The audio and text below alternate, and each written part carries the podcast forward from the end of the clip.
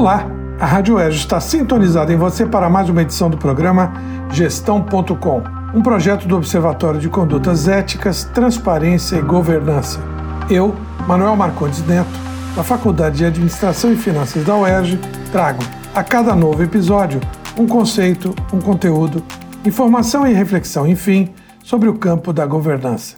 E hoje nós vamos falar sobre retribuição, alguma coisa muito importante que trata do que a gente acostumou a ouvir aí recentemente, uma palavra introduzida no, no nosso meio que é o legado. É, o que é que você vai deixar para o planeta, para o país, para o bairro, enfim, todas as instâncias.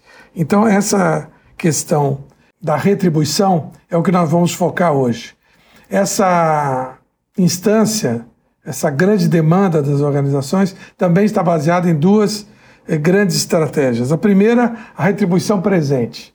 Então, o que é a retribuição presente? É o modo, é a maneira, a forma pela qual você vai retribuir ao meio social os trabalhadores que você emprega, os consumidores que você atende, os contribuintes que bancam a infraestrutura onde você opera. A retribuição presente, ela está ligada ao dia a dia. É a retribuição por aquilo que você está trocando, né, em termos de energia, material humano, matéria-prima, é, insumos básicos.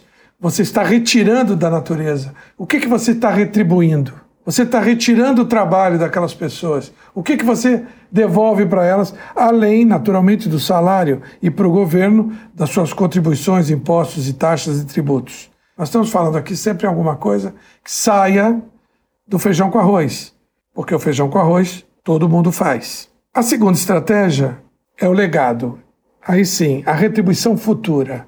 Então você não está mais, não estamos mais pensando aqui naquele dia a dia. Nós estamos pensando agora na, nas gerações futuras. Nós estamos pensando uma década e meia para frente, quando muitas vezes não estaremos nós que operamos a organização mais nela. Temos que pensar nos nossos sucessores.